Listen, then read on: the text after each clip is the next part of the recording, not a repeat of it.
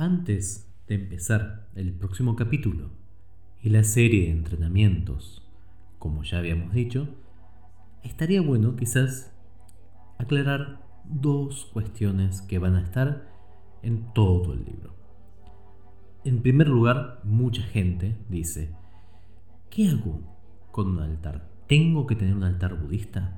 ¿Tengo que creer en el Buda como un dios? Eso lo vamos a hablar tranquilos en la parte de filosofía, pero la respuesta rápida es no, la sanga sin nombre esencialmente está pensada como un grupo nómade.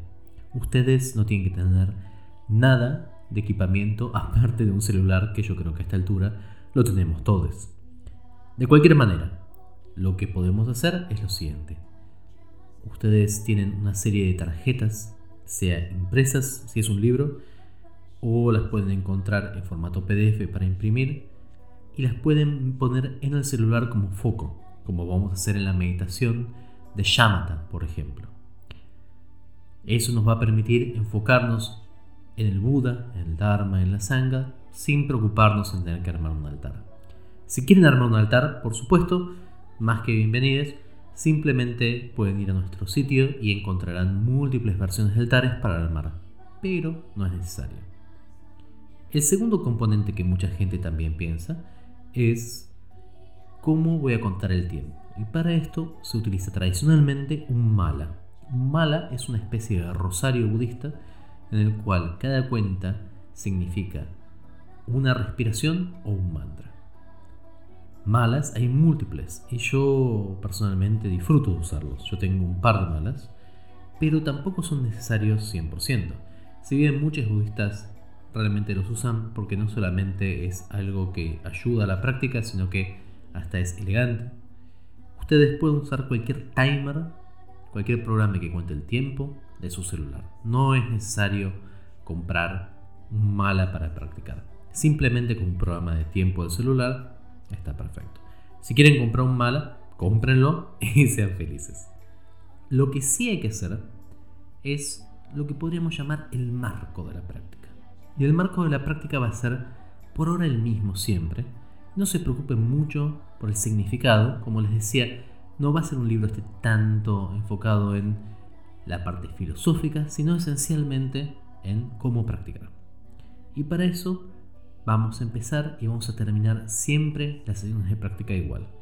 Vamos a empezar tomando refugio y generando bodhicitta. Tomar refugio es el acto de decir, voy a seguir a la enseñanza del Buda, tomando el Buda como modelo, a sus discursos, el Dharma como enseñanza, y a la Yanga, los compañeros en el camino, como mis compañeros de camino. Bodhicitta es un concepto que es complejo, pero esencialmente tiene que ver con intentar generar compasión y sabiduría hacia todos los seres. Entonces, antes de empezar cualquier práctica, vamos a decir tres veces, Tomo refugio en el Buda. Tomo refugio en el Dharma. Tomo refugio en la Sangha. Recordemos, el Buda es el maestre, el Dharma es su enseñanza, la Sangha es la comunidad de practicantes. Entonces repetimos, tomo refugio en el Buda, tomo refugio en el Dharma, tomo refugio en la sangha. Si queremos, podemos usar una imagen muy linda que se llama el árbol de refugio que aparece en muchas escuelas budistas, o podemos simplemente visualizar e imaginar el Buda frente a nosotros. Finalmente volvemos a decir, tomo refugio en el Buda, tomo refugio en el Dharma, tomo refugio en la Sangha. Y con esto hemos tomado refugio. Entonces pensamos, para poder beneficiar a todos los seres, yo doy lugar a la bodichita.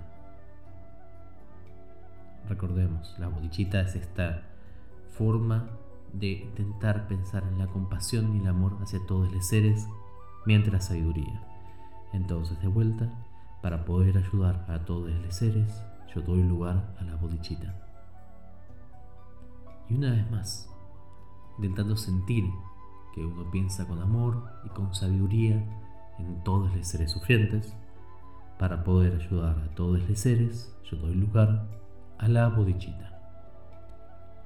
Con esto podemos empezar una, eh, una práctica. Cualquier sesión de lo que querramos. No importa sea de estudio, de práctica de meditación, pero empezamos ahí. Ahora, para terminar, hay un concepto en el budismo que tiene que ver con mérito. El mérito es, después lo vamos a ver mejor, ¿no? Pero a priori esencialmente es el resultado de una buena acción. ¿Y qué pasa? Muchas veces a la gente que le gusta el camino, llamémoslo espiritual, les gusta también en cierta forma ufanarse, ¿no? Yo hice tantos retiros. Ah, me medité abajo una montaña, en medio de una cascada helada. Entonces, lo que se busca es acostumbrarse a despojarse de eso, pensando que uno lo hace por todos los seres. Para terminar, uno dice, dedico que los méritos de esta práctica permitan a todos los seres liberarse. Esta es una forma, por así decirlo, de, por un lado, cerrar la práctica y por otro, también acordarse, de volver a recordar y recordar y recordar que en realidad une práctica para el beneficio de todos los seres.